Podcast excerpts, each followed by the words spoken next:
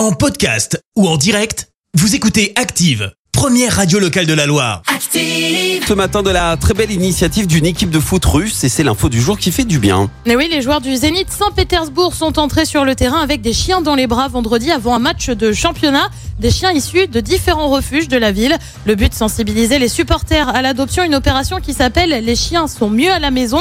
À l'intérieur du stade, les supporters pouvaient se renseigner sur les profils présentés pendant le match, sur les différents refuges et sur les responsabilités que représente l'adoption et la prise en charge d'un animal. Euh, Plus tôt dans l'année, une initiative du même genre avait eu lieu en Roumanie pour trouver de nouvelles familles aux chiens des refuges. Merci, vous avez écouté Active Radio, la première radio locale de la Loire. Active.